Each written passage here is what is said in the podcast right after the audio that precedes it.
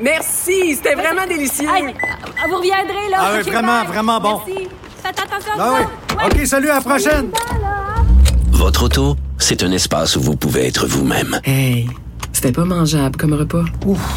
Elle mérite d'être bien protégée et vous méritez d'être bien accompagné. Trouvez la protection la mieux adaptée à votre auto avec Desjardins Assurance et obtenez une soumission en quelques clics sur desjardins.com. Pas comme les autres.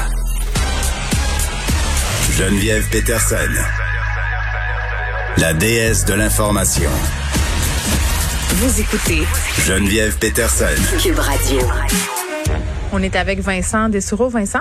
Salut. Et là, on a euh, des détails sur ces meurtres qui sont survenus hier à Sainte-Sophie. Deux femmes qui ont perdu la vie, euh, 28 et 60 ans, je crois, qui vivaient dans une maison bigénérationnelle. Ouais, et c'est euh, des nouveaux détails euh, d'horreur euh, de notre collègue Maxime Delan. Là, je vous en- on a reçu ça il y a quelques minutes. Je vous en fais part.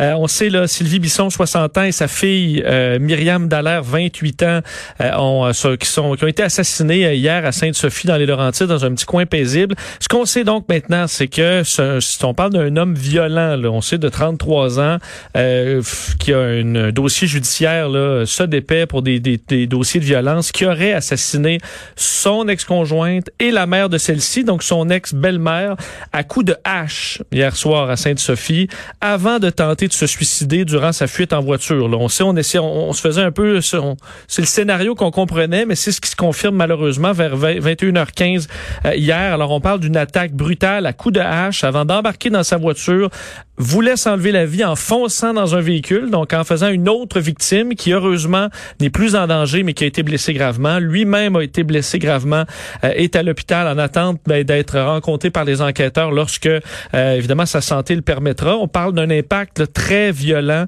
euh, dans un coin où la limite de vitesse est à 50 km heure. Alors un événement très grave et les policiers qui confirment qu'effectivement semble que ce soit un geste volontaire. On a eu besoin des pinces de désincarcération pour dégager l'un des conducteurs de son véhicule.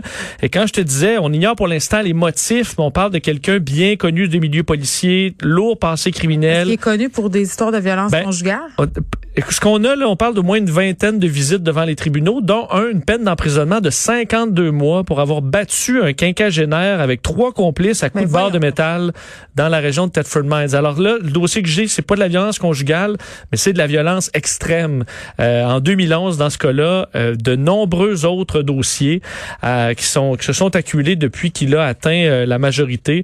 Alors vraiment une histoire tout à fait sordide. Évidemment, les policiers qui euh, continuent leur enquête, mais euh, tout, euh, c'est ce qu'on on commence à comprendre ce scénario, quoi qu'on ignore encore les euh, les détails et les motifs de cet homme pour en arriver à ce niveau de violence. Une histoire absolument terrible.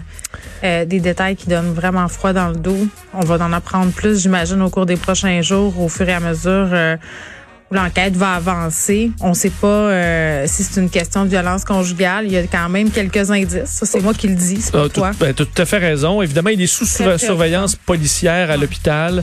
Euh, il sera interrogé euh, dès que possible. Mais vraiment, euh, toute une tragédie. On voit que la, la communauté à Sainte-Sophie, un coin très Ben, tranquille, est vraiment, vraiment secouée depuis hier. une fille qui habitaient ensemble dans la même maison. Vincent, merci beaucoup. Merci. On te retrouve dans quelques secondes avec Mario Dumont. Merci à Frédéric Mockel à la recherche, Sébastien Laperrière à la mise en onde. Merci à vous les auditeurs d'avoir été là. On va se retrouver demain à 13h.